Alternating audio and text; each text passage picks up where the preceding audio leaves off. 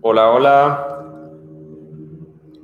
Bienvenidos todos. Eh, otra vez no me sale si se está escuchando o no. Si no se escucha, me dicen para, para ver cómo lo puedo solucionar. Eh, pues bienvenidos, bienvenidos todos un, un día más, un dominguito más. Espero que estén súper bien. Para nosotros fue un domingo medio apresurado ahorita. porque como que en los depas no hay agua, entonces tuvimos ahí que irnos a bañar ahorita a casa de mi, de mi papá. Entonces ahí anduvimos de arriba para abajo, pero espero que estén súper bien.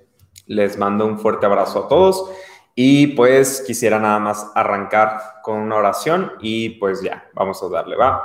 Dios te doy gracias por este día, te doy gracias porque nos dejas recibir tu palabra, porque tu palabra viene a dirigirnos, viene a ser eh, una báscula en nuestra vida, en nuestras decisiones. Padre, te doy gracias porque encontramos de igual forma en tu palabra eh, respuestas, socorro, consejos y tantas cosas que podemos encontrar además de la vida eterna. En tu palabra, Dios, te doy gracias, te pido que el día de hoy podamos escucharte, podamos entender lo que está en tu, en tu corazón para nosotros y te pido por todas las personas que están pasando por necesidad o por dificultad en este tiempo de coronavirus o por cualquier cosa que se desprenda del coronavirus. Y te pido, Padre, que en medio de este día podamos eh, encontrar eh, tu dirección para nuestras vidas, para las personas que han pasado por dificultades. Y te pido por cada una de las familias que han pasado una pérdida, Dios, las más de 100 mil personas que, que han fallecido, Dios, que son familias representadas ahí, te pedimos que te muestres a sus vidas, que traigas consuelo, que traigas calma, ánimo a sus corazones y que puedan encontrarte a ti, Dios, en medio de, este, de esta tormenta, Jesús. Te doy tantas gracias en el nombre de Cristo y decimos amén y amén.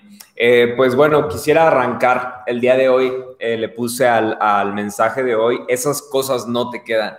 Y tenía la intención de peinarme medio raro y hacer varias cositas así, pero como no tenemos agua, dije luego, ¿cómo voy a quitar todo el mugreo que me voy a hacer? Y ya no hice varias cosas. Pero eh, mucho del ejemplo que yo quería plasmar hoy es la, las modas que son muy pasajeras, como este concepto del fast fashion, que son esas modas repentinas que ya no, no, no forman parte de como lo normal que es primavera, verano, otoño, invierno, sino que entre cada una de esas temporadas lanzan modas nuevas, ¿no? Que vienen a, simplemente ser una venta eh, y bueno, ya si ustedes se quieren meter a ver más problemas del fast fashion, pues eh, no solo por sus bajos costos quiere decir que es ropa de baja calidad, sino que también provoca incluso contaminación y muchas otras cosas, ¿no? Pero alguna de las cualidades más eh, visibles del fast fashion es el cambio constante que tiene. Es decir, que tú te estás acostumbrando a una moda o no sé, ves algo y dices, ah, me lo quiero comprar y, tan solo estás ahorrando para comprarte eso y ya sale otra moda nueva, ¿no? Y algo que me da un poquito de risa de, de las modas de fast fashion es que de repente vemos personas con modas súper, súper raras, ¿no? Y hay de modas a modas. Yo, yo cuando empezó todo lo de los hipsters, este, pues me, me llegué a poner mi camisita así, ¿no? El botoncito acá que si me lo dejo así ahorita parezco así como eh, cholo, no sé. Pero eh, yo, cuando empezó a ver los hipsters a un amigo le dije, ¿sabes qué? Yo creo que nunca me pondría el botón ahí, o sea, como que no va conmigo, no, no sé. Y ya después me veías que yo traía mi botoncito a veces ahí, eh, ahí puesto, ¿no? Y hay gente a la que se le ve bien la moda, hay gente a la que se les ve totalmente horrible la moda. Y, es, es algo interesante, pero normalmente tú cambias conforme a las modas. No, y principalmente no porque tú te sientas bien con una moda, sino porque es lo que la mayoría de las personas toman como una buena forma de vestirse.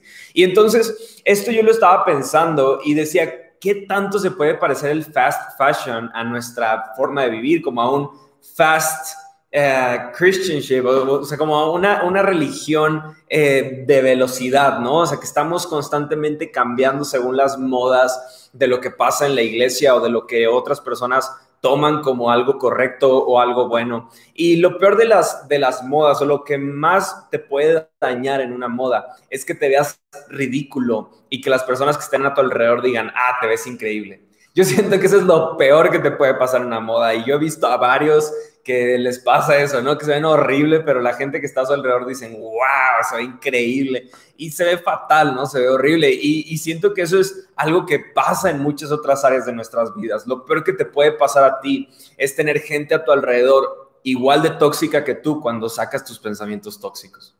¿Por qué? Porque no estás avanzando. En lugar de tener un, un camino distinto, en lugar de crecer, en lugar de madurar, te estás haciendo peor pero las personas que estás a tu alrededor, y por eso la semana pasada yo hablaba de voces, porque es súper indispensable que aprendamos a ver qué personas están hablando a nuestras vidas, porque esas mismas personas pueden ser las que estén a nuestro alrededor y nosotros estemos teniendo actitudes tóxicas y ellos aplaudan a nuestras actitudes tóxicas. Entonces quiero iniciar con un, un versículo, eh, si tienen ahí su Biblia, vayan a 2 de Timoteo 3, 1 al 5. Si están aquí en el chat, lo voy a pegar para que si no quieren salirse, si están ahí en su celular. Ay, no me dejó. A ver. Segunda de Timoteo, capítulo 3, del 1 al 5. A ver.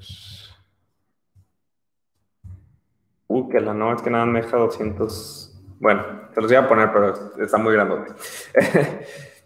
y dice así, 2 Timoteo, capítulo 3, 1 al 5. Dice, Timoteo, es bueno que sepas que en los últimos días habrá tiempos muy difíciles, pues la gente solo tendrá amor por sí misma y por su dinero.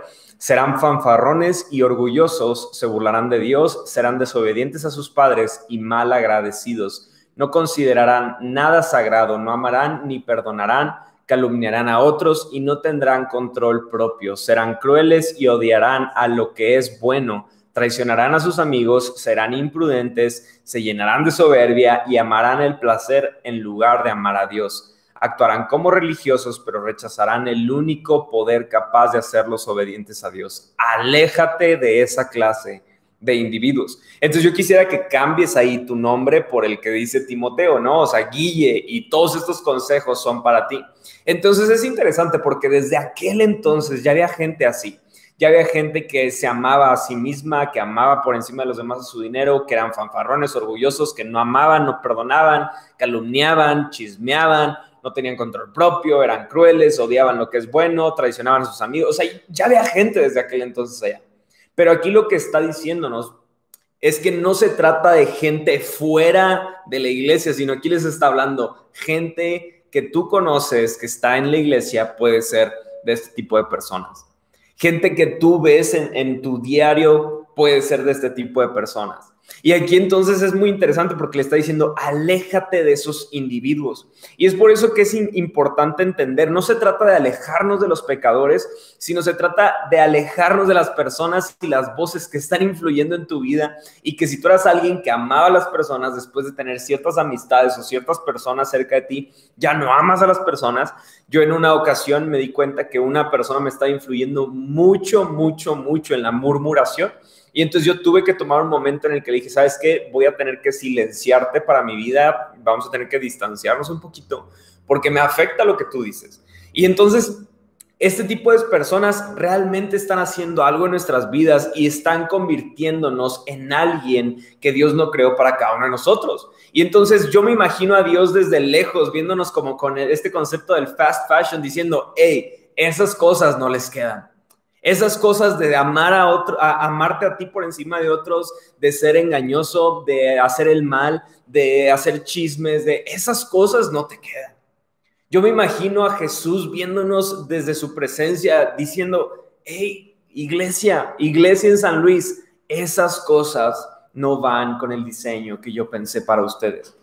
El verso 2 me encanta porque dice, la gente serán amantes de ellos, míos, de ellos mismos. Y es horrible pensar que no está hablando solamente de un mundo exterior, sino de personas que están en la iglesia. Porque muchas veces podemos estar cometiendo el error de aparentar cierta divinidad, pero que estamos haciendo de un lado a Dios y su poder para con nosotros. En realidad, el, Dios nos está dirigiendo hacia algo y nos estamos viendo nosotros hacia otro lado totalmente porque no estamos escuchando a Dios. Hay voces, como hablábamos la semana pasada, hay voces por encima de la voz de Dios. Entonces, yo quisiera iniciar preguntando eso, ¿qué estamos haciendo con la presencia de Dios? ¿Qué estamos haciendo con el Espíritu Santo que está hablando a nuestras vidas? ¿Qué es lo que estamos haciendo? ¿Qué decisiones estamos tomando al respecto? ¿Eres alguien que ama a otros por encima de ti mismo? ¿Que amas eh, apoyar a otros por encima de tu mismo dinero? ¿Eres alguien orgulloso? ¿Eres jactancioso? ¿Eres blasfemo, desobediente, ingrato, impío? Porque tengo una buena noticia. Si tú te encuentras en uno de estos conceptos, hay esperanza para ti. Y esa esperanza es Jesucristo. El hecho de que hoy le hayas inventado el chisme a alguien o que hayas hecho una cuenta falsa para ponerle a tu cuñado, este, que es, está gordo, no sé, o sea, cualquier cosa que hayas hecho, tiene una solución y tiene una esperanza si tú y yo dejamos que en lugar de nuestras decisiones guíen nuestras vidas, dejar que Dios sea el que elige lo que está eh, rigiendo nuestras vidas, ¿va? Entonces, eh, eh, menciona esto al final, dice, actuarán como religiosos, pero rechazarán el único poder capaz de hacerlos obedientes a Dios. Y al final vuelve a decir, aléjense de, ese, de esa clase de individuos. Y, yo el otro día hablaba con un grupo de amigos y les decía que a mí me molesta un poco, y no tanto una molestia de enojo, sino como que me disgusta o me desilusiona ver que hoy llamamos a alguien que tiene éxito, que tiene un millón de followers y le damos poder a su voz. Eso es algo tan nocivo. Yo el otro día escuchaba a una pastora en un congreso que entré y ella decía, a mí me siguen 3 millones de personas. Y, si tú lo ves, va, a depender mucho de, de, la pecera o la esfera desde donde tú lo veas. Si lo vemos desde, no sé, de mí, que me siguen 200 personas, pues voy a decir, oye, no inventes, 3 millones de personas siguen esa, a, esa, a esa pastora, wow, es muchísimo. Y ella dice, pero cuando te das cuenta que es menos del 2% de la población mundial, te das cuenta que aún ese millón de followers no es nada. Y aún si lo reduces a las personas que realmente estamos influyendo y que estamos provocando cambios en sus vidas por nuestra forma de vivir, dice, son muchos menos. Entonces, realmente, ¿qué es éxito? Porque hay personas que, que inventaron, no sé, esta computadora o, o el micrófono. Hay personas que han hecho cosas que trascienden a lo que tú y yo vamos a hacer en esta vida y que sus nombres son totalmente anónimos. Entonces, a mí me, mueve mucho que en este tiempo las personas hablan y las personas decimos a veces cosas sin pensarlas, pensando que son muy importantes o que tenemos la revelación que va a cambiar el universo y olvidamos que la palabra de Dios fue escrita hace más de cinco mil años y que muchos la pasamos por alto y ese libro puede cambiar nuestra vida para siempre. Entonces, yo es donde me pregunto, ¿qué tipo de personas estamos siendo? ¿En, en, dónde nos encajonaría Pablo cuando le está aconsejando a Timoteo, diciéndole, aléjate de ese tipo de personas? ¿Estaría tu nombre en esa lista o no estaría ese nombre, tu nombre en esa lista? Porque a veces cuando nos acercamos a Dios, queremos escuchar lo que, lo que nos conviene en ese momento. Yo tantas veces he escuchado personas que me dicen, oye, ¿me puedes mandar un versículo que me anime? Porque eh, mañana voy a tener, no sé, un día importante de trabajo y entonces quiero leer un versículo para, para que como que me vaya bien. Y yo, el Señor es tu pastor y nada te faltará. No, Guille, pero mándame un versículo así como que me motive a poder salir adelante. Jesús murió en la cruz por ti. O sea, como que, ¿qué quieres escuchar? ¿Quieres escuchar que te van a, van a recibir todos en la oficina con, con bocinas de que, ah, eres, nuestro salvador. O sea, ¿qué, qué, qué, qué queremos? Porque si somos muy honestos en algunas de las áreas de nuestra fe, quizás Dios puede estar diciendo con una lupa, hey, iglesia, esas cosas no te quedan. Esas, esas costumbres no te quedan, esa forma de pensar no te queda, esa forma de verme a mí no te queda. Si tú vives justificando tu forma de vivir, quizás tú ya no sientas que necesites de Dios para que te justifique a ti. Quizás ha llegado un momento de soberbia en nuestras vidas que nos hemos llegado a olvidar de que Dios es lo único que necesitamos para nuestra vida. En, ocasiones he visto que vivimos nuestra fe para nuestro placer, para las cosas que yo quiero sentir, que yo voy a vivir. Dios solamente me está ayudando y en realidad Dios quiere que vivamos una vida al máximo, pero tomados de su mano, porque Él tiene no solo lo mejor para nosotros, sino que tiene la vida que Él destinó para nosotros, que es donde encontraremos la mayor plenitud. Entonces, eh, el día de hoy vamos a hablar en una historia que está en Lucas 18, versículo 9 al 14. Lucas 18, 9 al 14.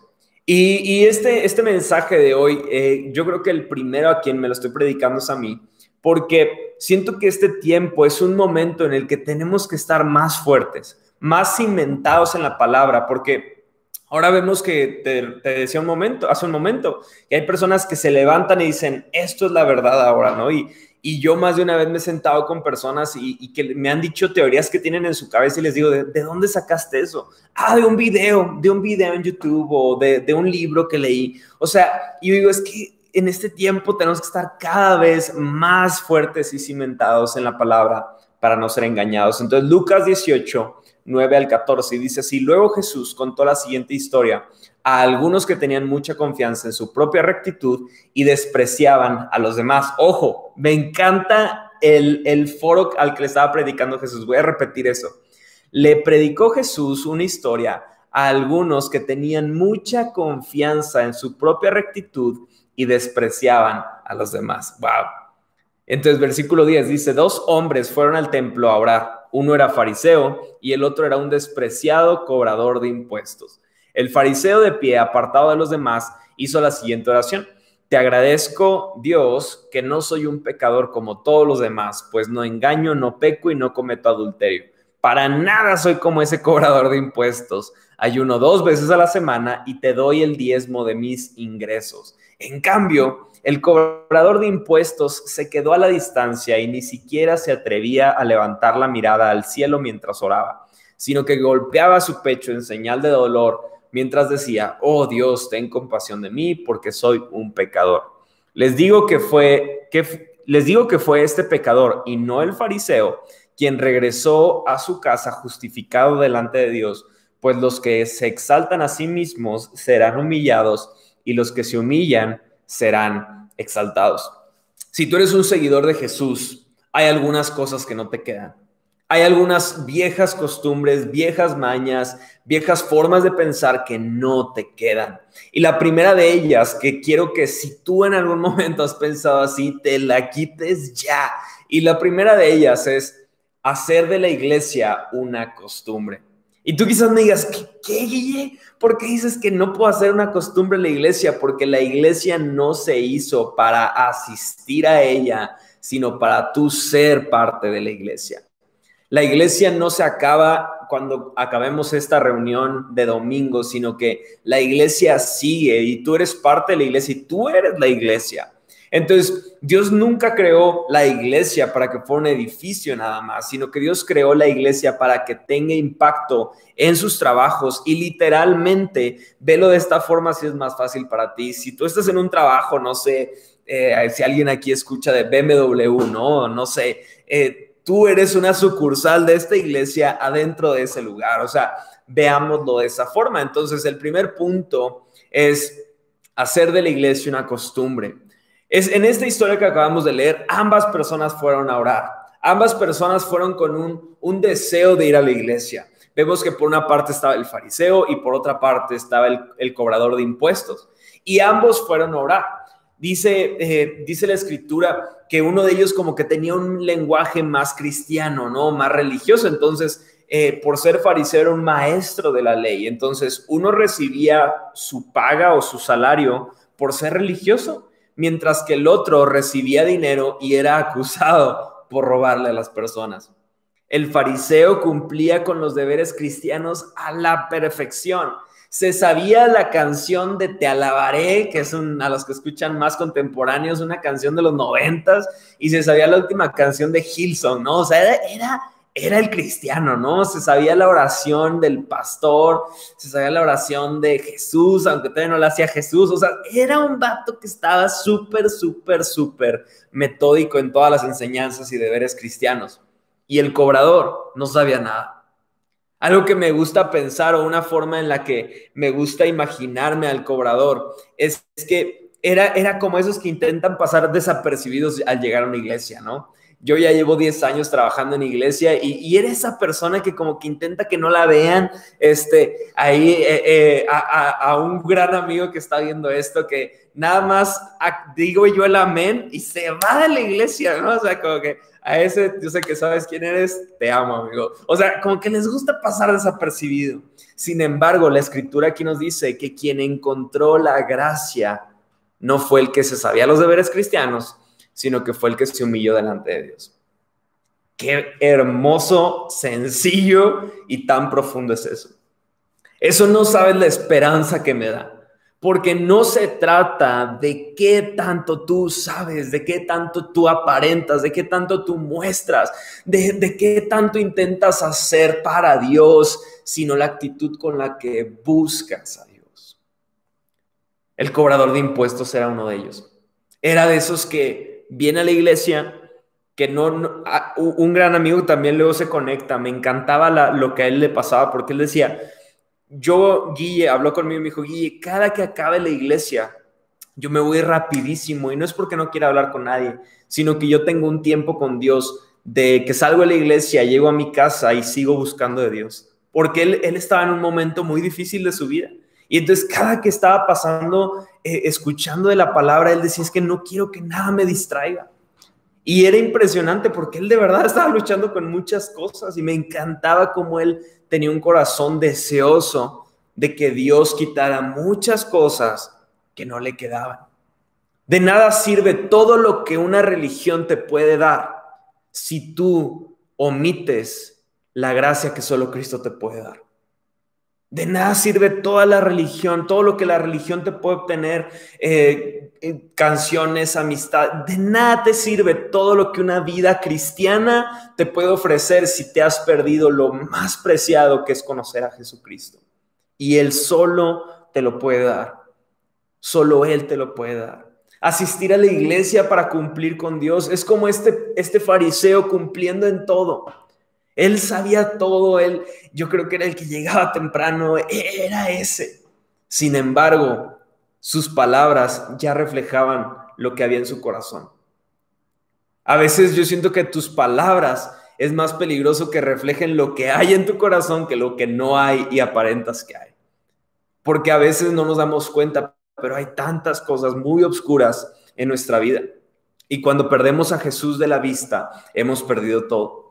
Algunas personas en este tiempo me han hablado aquí en San Luis y fuera de San Luis y me dicen, Guille, extraño la iglesia, extraño reunirnos, extraño poder escucharte cantar, no sé cómo extrañan eso, pero extraño, Guille, o sea, extraño todo, ¿no? Eh, ya quiero que podamos reunirnos otra vez y, y, y, hay otros que me han dicho, es que tú no extrañas la iglesia, Guille, y yo, claro que extraño la iglesia, no saben lo horrible que es predicarle una cámara, este, y a veces ver que no se conectan canijillos, o sea, obviamente afecta, o sea, es, de que, pues, no está chido, o sea, pero es lo que tenemos.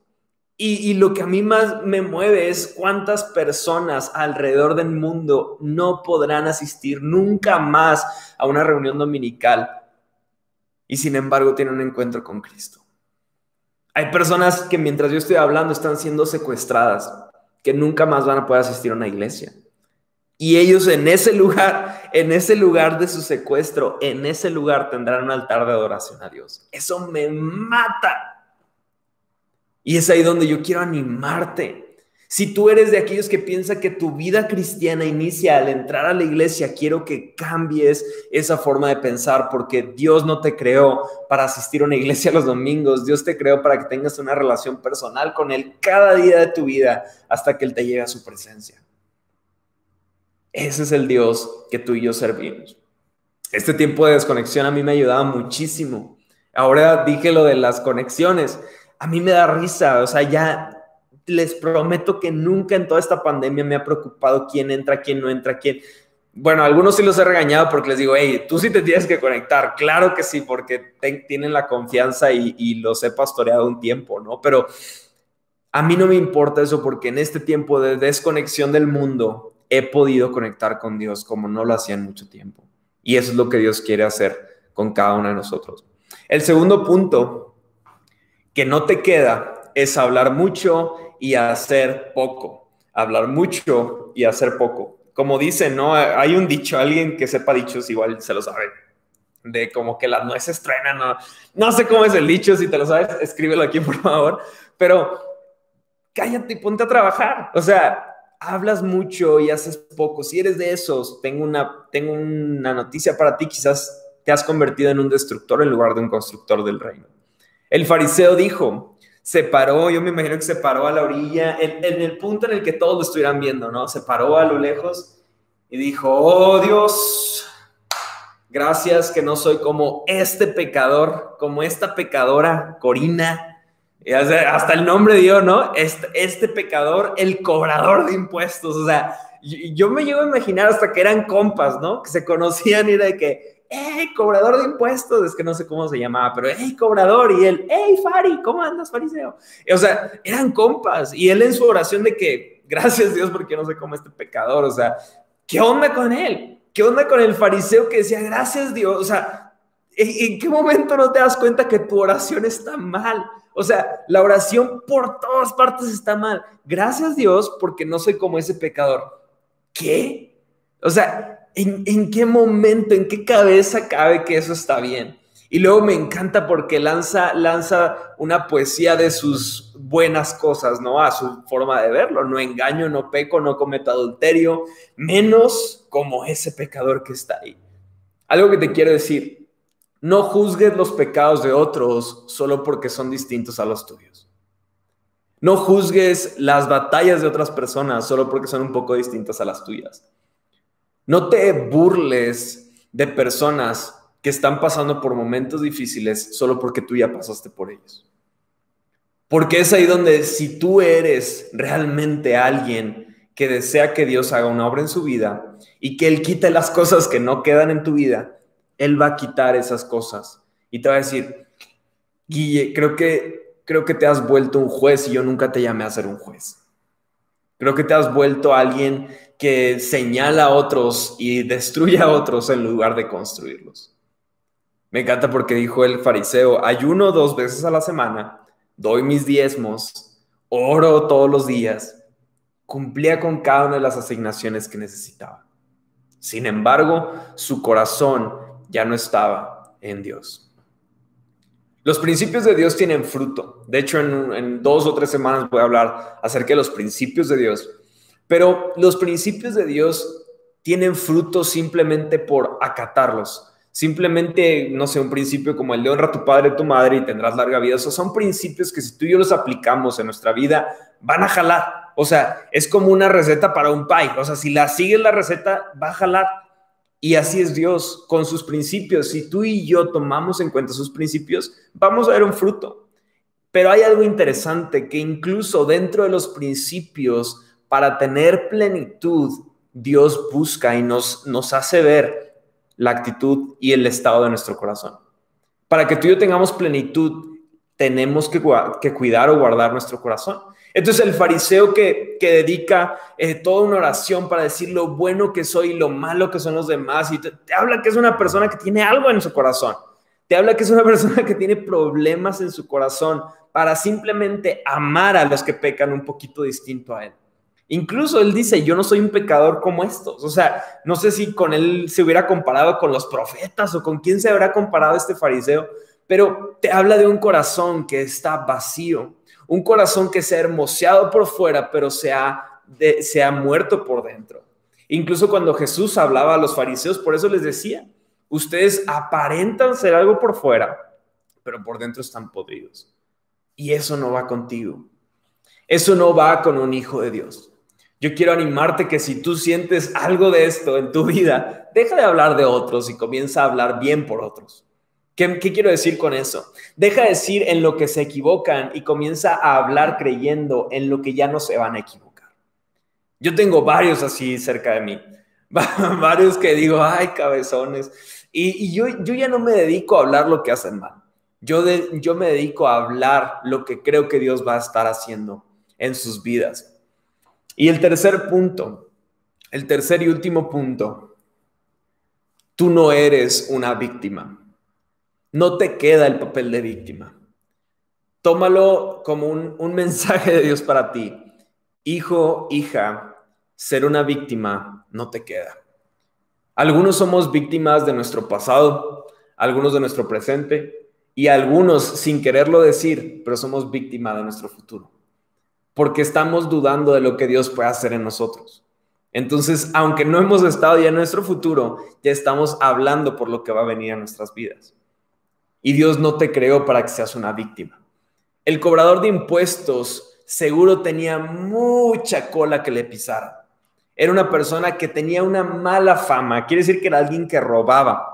Y los cobradores de impuestos en la región de Palestina en el tiempo de Jesús eran eh, como los chismositos porque el imperio romano los contrataba para que le cobraran, o sea, eran judíos cobrándoles a judíos para los romanos. Entonces eran odiados por todas las personas porque los veían como traidores y aparte dice que este cobrador de impuestos también era ladroncillo. Entonces, claro que este cobrador de impuestos tenía mucha cola que le pisaran. Y yo incluso me imagino que este cobrador de impuestos era de los que no iba mucho a, la iglesia. Yo, yo, les he dicho a algunos de ustedes que, que, como iglesia tenemos y tendremos siempre dos fechas que vamos a intentar tronarla. Espero que estén emocionados por eso. Pero dos fechas que tenemos súper importantes en el año, que es Semana Santa y Navidad. ¿Por qué?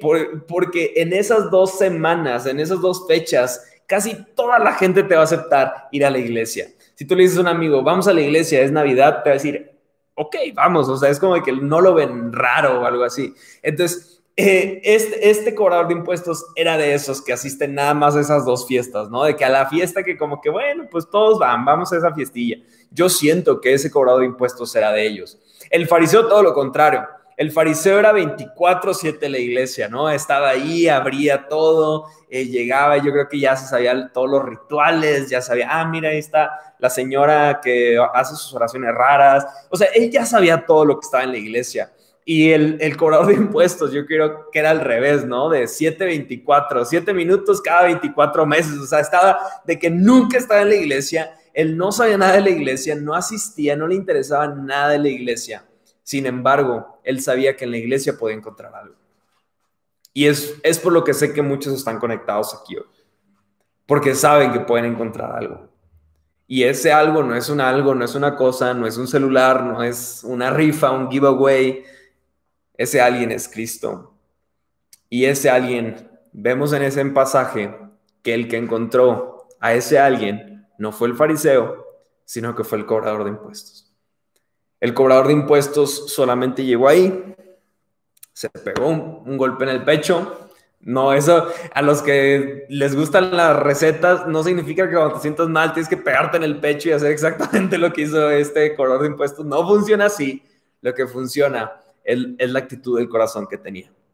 Él solamente llegó ahí y dijo, Dios, perdón. Perdón por lo que he hecho, perdón por lo que me he equivocado, perdón lo que, por lo que he dejado de hacer, no solo lo que he hecho, sino lo que he dejado de hacer. Y ya, se fue a su casa, llegó a su casa y Dios empezó a hacer un trabajo en su vida. ¿Qué te quiero decir con esto?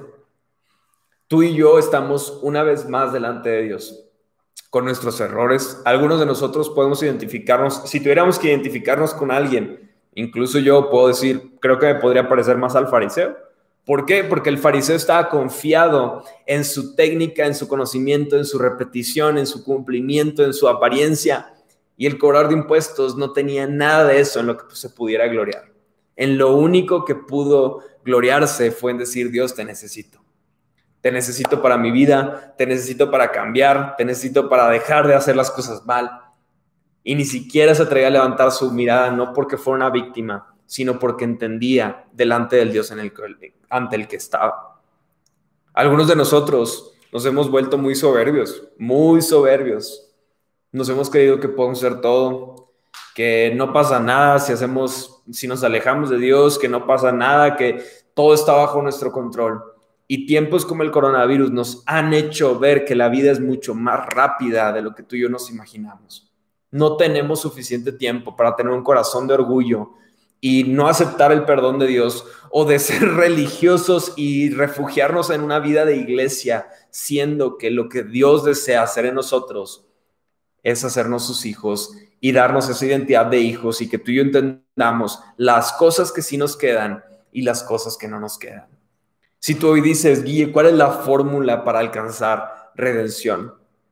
Quita las cosas que no van con un hijo de Dios. ¿Y eso cómo lo puedes encontrar? En la palabra de Dios. Ahí está todo. Ahí está todo. No se trata de, no levantar la mirada y creerme la víctima. Y no, no, no, no. Dios no te llamó a ser víctima. Dios no, Dios no te va a dar una voz de víctima porque vas a lastimar a las personas. Dios cambia tu momento de sentirte una víctima para recordarte que Él te hizo su identidad. Él te ha hecho su hijo. Es tiempo de dejar de, de ser de los que hablan mucho y hacen poco. Es tiempo de dejar de tener actitudes de víctima. Ya no eres una víctima ya Dios te quitó esa identidad de víctima y mucho menos de tomar la iglesia como una costumbre, como solo un lugar al que asisto y es tiempo de tomar la iglesia con el lugar que Dios nos ha puesto y decir, yo soy la iglesia y tomar esa responsabilidad. Para terminar ahí en el mismo de 2 de Timoteo que leímos hace un momento al iniciar la prédica, en ese mismo capítulo 2 de Timoteo 3, pero al final 14 al 17, Quiero que tú lo leas para ti. Pero dice, pero tú debes permanecer fiel a las cosas que se te han enseñado. Sabes que son verdad porque sabes que se puede confiar en quienes te las enseñaron. Desde la niñez se te han enseñado las sagradas escrituras, las cuales te han dado la sabiduría para recibir la salvación que viene por confiar en Cristo Jesús. Toda la escritura es inspirada por Dios es útil para enseñarnos lo que es verdad y para hacernos ver lo que está mal en nuestra vida. Nos corrige cuando estamos equivocados y nos enseña a hacer lo correcto. Dios la usa para preparar y capacitar a su pueblo para que haga toda buena obra. Cuando no sepas qué te queda, Dios sí sabe lo que te queda. Y Dios también sabe lo que no te queda. Y Él quiere cambiarte tu forma de ver las cosas. Me gustaría hablar para concluir. Sé que es un mensaje muy sencillo. Eh, discúlpenme si traen ganas de un mensaje muy eh, erudito y, y con traducciones al griego. Es un mensaje muy simple, pero que les digo, primeramente Dios habló a mi corazón. Son cosas que Él habló. Él me dijo, domingo no es solo domingo, Guille. Domingo 6.30 no es solo domingo 6.30. Hay algo que quiero hablar a ustedes. Deja de ver la iglesia como una costumbre. Después de eso me dijo, deja de hablar mucho y empieza a trabajar. Deja de hablar mucho y hacer poco, comienza a trabajar. Y luego al final, Dios me, dijo muy fuerte, no eres una víctima y el hecho de que estés pasando por un tiempo difícil por la pandemia, el hecho de que estén pasando por dificultades, el hecho de que haya pérdidas en sus familias, no los convierte en una víctima. Es tiempo de tomar la identidad de Cristo para nuestras vidas. Entonces, cuando no sepamos qué hacer, solo vamos y corramos al que sí sabe lo que queda en nuestras vidas y quien ha pagado un alto precio por darnos una identidad de hijos. ¿va? Vamos a orar. Dios te doy gracias porque sé que al alcance de mi voz hay hijos tuyos, hay hijas tuyas. Dios, te pido que si hay personas aquí que han apartado su corazón o que han tomado algunas identidades falsas, así como esas modas repentinas que cambian constantemente, que hemos tomado identidad de diferentes cosas que no es de ti, de tu palabra, de, de, tu amor por nosotros. Dios, te pido que esta palabra que hoy hablé hoy, que, que sé que fue tú a través de mi vida, Dios, que pueda traer un fruto abundante en nuestro caminar contigo. Dios, te doy gracias, Padre, porque sé que tú nos has llamado y sé que tú estás cambiando algo en nuestras vidas y que lo seguirás haciendo por tu profundo y perfecto amor en nuestras vidas, Jesús. Te doy tantas gracias. Amén y amén. Y en segundo lugar, quisiera hacer una oración súper rápida. Si tú eres alguien que esta es la primera vez que escuchas un mensaje de parte de Dios y tú dices, oye, necesito conocer más de Dios, quiero que repitas una oración conmigo. Toda la iglesia que estamos virtualmente vamos a orar contigo, vamos a estar orando por ti, pero quizás simplemente es una oración súper rápida de 15 segundos, quisiera que ores junto a mí. Va, Dios te doy gracias, repite después de mí, Dios te doy gracias por tu amor, por tu perdón, por tu gracia para mi vida. Te pido perdón por mis pecados y te pido que salves mi corazón. Te confieso a ti como Señor y Salvador. Gracias porque moriste en la cruz por mí para darme tu salvación y vida eterna. Gracias Jesús. Amén. Si tú hiciste esta oración, creemos porque dice en la palabra que si confesamos con nuestra boca que Jesús es el Señor y que fue levantado de los muertos, seremos salvos. No se trata de una oración, sino por la actitud de nuestro corazón y la convicción con la que sabemos que Él hizo eso por nosotros. Y ahora que hiciste una oración, simplemente es un primer paso que haces a decirle, Dios, te necesito, quiero tener una relación contigo. Si hiciste esa oración con nosotros por primera vez, por favor, queremos estar contigo, queremos celebrar un día más de salvación. Y por favor escríbenos ya sea aquí en YouTube o sea en Instagram, donde se te haga más fácil. Eh, pero nos encantaría escuchar lo que Dios ha hecho en tu vida a través de este mensaje o de algún otro mensaje. No importa si ya pasaron muchos años de que escuches este mensaje, no pasa nada cuando sea que lo hayas escuchado. Queremos ser una familia para ti. Dios te bendiga mucho. Eh, a todos, eh, ya vamos a terminar este año, solamente vamos a tener unas semanas más de la oración y de estas reuniones los domingos y ya esperamos el otro año arrancar con todo el power. Este, entonces, muchas gracias que se conectan, muchas gracias a los que siguen eh, confiando en nosotros, que siguen eh, sembrando sus vidas, su tiempo, sus recursos con nosotros. Gracias que comparten las imágenes, gracias que están orando por nosotros, gracias que den la forma en la que puedan apoyarnos de verdad lo valoramos mucho. A todos los que puedan conectarse mañana a la oración, aprovechen estos tiempos con Dios. Dios está haciendo milagros, Dios está haciendo grandes cosas. Y créanme, no están solos. Si están solos es porque no han querido hacer comunidad. Hay muchas, muchas formas en las que podemos comunicarnos, hacer familia y nos encantaría escuchar y platicar con ustedes. Así que les mandamos un fuerte abrazo. No sé quién está en el chat, no me meto mucho para no distraerme, pero les mando un fuerte abrazo a todos, Dios los bendiga mucho y nos vemos pronto. Bye bye.